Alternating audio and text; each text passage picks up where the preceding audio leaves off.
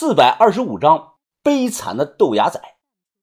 哎呦，哎呦，哎，赵娟娟，哎，你你下手轻点哎，疼死你哥我了！豆芽仔呲牙咧嘴，疼的眼泪都快流出来了。看你那个样子，还哭鼻子呢，像个大男人吗？别乱动！沾了血的纸巾一团一团的丢到地下。简单消毒过后，小轩的嘴上说话不客气，但手上对豆芽仔的动作明显轻柔了不少。很快。包扎好了伤口，小轩没有专业的学过，所以这个手法不算精。豆芽仔整个脖子上都缠了厚厚的一圈纱布，看起来就像戴了个白颜色的脖套。随后，小轩又过来帮我处理背后的抓伤。把头，你说西塞山这么大，如果老太婆诚心的躲起来，咱们恐怕找不到她呀。咱们不用主动找她。云峰，你不了解黑毛女的性格。几十年前，她就是个有仇必报的急性子。把头皱眉回忆的说道：“我记得那个时候追她的人很多呀，但江湖上却传言她喜欢自己的把头关中盗墓王小杨俊。你猜追她的那些男人？”最后都是什么下场啊？我摇头表示不清楚。把头指着我的胸口，那些追他的男人无一例外，心都被他挖了出来，然后随便刨了个坑，埋在了荒山野岭啊！我倒吸了一口凉气。怎么疼吗？小轩在我背后轻声问我。啊，没没事不疼，我是被吓的，是没想到老太婆年轻的时候这么狠，人如蛇蝎，说的可能就是她这种女人。喵，叫你妈叫，再叫把你杀了炖上一锅猫肉汤。豆芽仔恶狠狠地看着这只猫，黑猫跳到了小轩的肩膀上，立即对豆芽仔是呲牙咧嘴呀！哎呦，我操，你这个畜生还敢对我发火！信不信我现在就宰了你？豆芽仔找来登山绳，用刀磨断了一截，然后把登山绳拴在这个猫脖子上。这种登山绳是我们刚买的，非常的粗，套在猫脖子上，当这个猫绳啊，看起来是不伦不类的，就有种大铁链子拴小狗的感觉。豆芽仔把黑猫拴在营地旁的大树下，小轩呢没阻拦，因为这个畜生太凶了。说不定真是吃死人肉长大的。我们晚上都要睡觉，不可不防。哎呀，豆芽仔脖子上包着这个厚纱布，他看着自己的杰作大笑起来。嘿，畜生，你跑啊！哎，你有种，你丫的再跑！说完，豆芽仔左右的看了一眼，只见有我在旁边，豆芽仔立即解开了裤腰带。哎，疯子，趁着赵萱萱不在，咱俩给这个小畜生一点教训。别了吧，你他妈跟一只猫置这么大的气做什么呀？犯不着。咱俩都成这个样子，都是他害的。反正我不管，我就要给这个畜生一点教训。说完，豆芽仔又靠近了一些，他手夹着自己的家伙事儿，正要放水。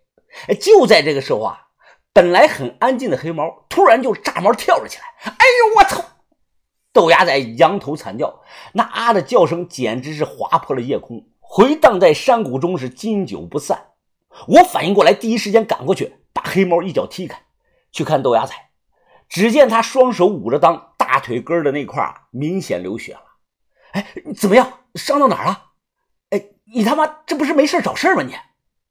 其他人都跑出帐篷，于哥还以为是老太婆搞偷袭来了。于哥大声问我们怎么了。看到豆芽仔没套这个裤子，小轩尖叫了一声，忙转过身子。不是小轩太蠢，什么都不懂，是太尴尬了。我们之间太熟，越熟的人往往遇到这种状况就越尴尬。豆芽仔立即兜上裤子，我赶忙扶着他进了小帐篷。很快，于哥和把头也过来询问情况。听了我说的，于哥是一脸的震惊啊，他瞪着眼睛，咬咬掉了没有啊？豆芽仔面色通红，他大喊呀：“啊，没有！”我着急的问呐：“哎，你让我们看看情况，这不是小事儿，要认真对待的。要伤得重，得把你送到医院去。”就是啊，于哥也说，云峰说的对，鸭仔，我们几个都是男的，没什么不好意思的。豆芽仔这才褪下了裤子，我看流的血不多，但也不少。你你不疼？这伤到蛋了呀！我看了一眼于哥，于哥，你看看，好像是。于哥点点头。豆芽仔紧咬着嘴唇，他脸上表情都快哭了，不知道是疼还是委屈的。把头叹声气：“哎，鸭仔啊，现在是关键时刻，黑猫女还躲在山里，咱们处在危险中。结果你一天天的不让我省心啊！那个黑猫不是普通的猫，它早就通了人性。如果小轩能驯服它，我本想看看能不能收为己用，结果你三番两次去招惹他做什么呀？把头，你先别说他了，现在当务之急是救人啊！我握拳比喻的说道：“这这漏了个窟窿眼儿，就好比气球被扎了个洞，它存不住水了，得赶紧送医院去治吧。”于哥也点了点头。云峰话糙理不糙啊。鸭仔还没结婚呢，这事儿必须重视起来。啊，这样吧，云峰，你连夜送鸭仔下山去县医院看看伤，不行就缝针吧。路上小心些，我留在营地保护小轩和把头。好，我点点头。于哥又小声的叮嘱我：“记得把刀带上，走夜路千万小心。”半小时后，深夜，我拿着手电。扶着豆芽仔在山路上走着，豆芽仔是一瘸一拐，他表情痛苦。疯子，你说我会不会就成了太监了？要要是我成了太监了，那盼盼该怎么办呀？一点意外伤而已，没那么严重，别乱想啊！我安慰着他。哎，兄弟，你别担心，你那里啊就露了一个小眼而已，主体又没有受伤，到县医院随便补一下就行了。啊，疯子，什么叫随便补一下啊？你当我的小兄弟是布袋啊？破了打块补丁就行了。我听后忍不住笑了。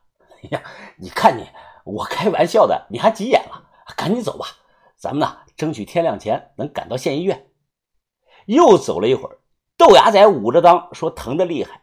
为了转移他的注意力，我主动和他聊起了天心穴的大墓。我说这种墓里。一定会出那种石破天惊的值钱的文物。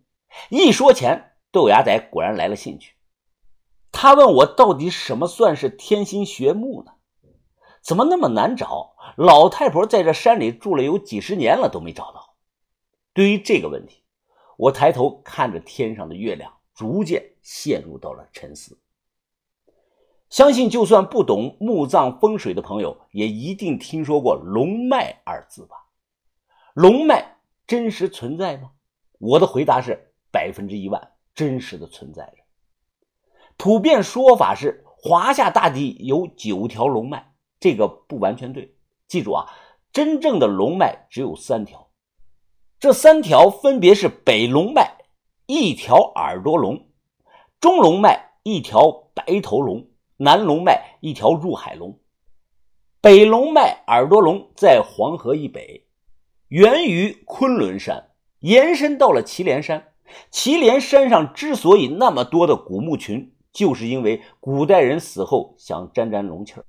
中龙脉白头龙源于秦岭，延伸到了大别山和部分江浙地区的山上。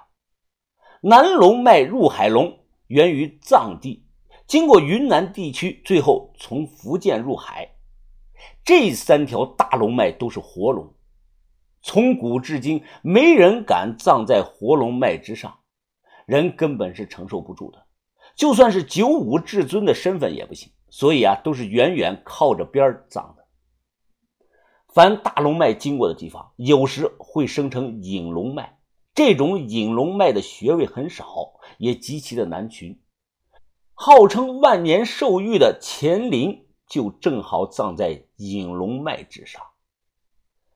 当年风水大师袁天罡和李淳风打赌定的那个钱眼儿，就是引龙脉的龙基位，在正穴的位置上，所以叫龙基穴。而天心穴，传说是藏在引龙脉的舌尖之下。那句行里高手都知道的行话：“来水汇合，水聚天心。”这句话其实啊，可以简单的理解成：龙在漱口，口水聚集在一起，都藏在了嘴里，藏在舌头尖下。光引龙脉就够难找的了，不懂风水的根本找不到。何况你得先找到这个龙嘴，然后再精准定位到龙的舌头尖儿部位置。这个地方啊，可能也就几米宽，在这个几米范围宽的地下深处，就是天心穴位之所在。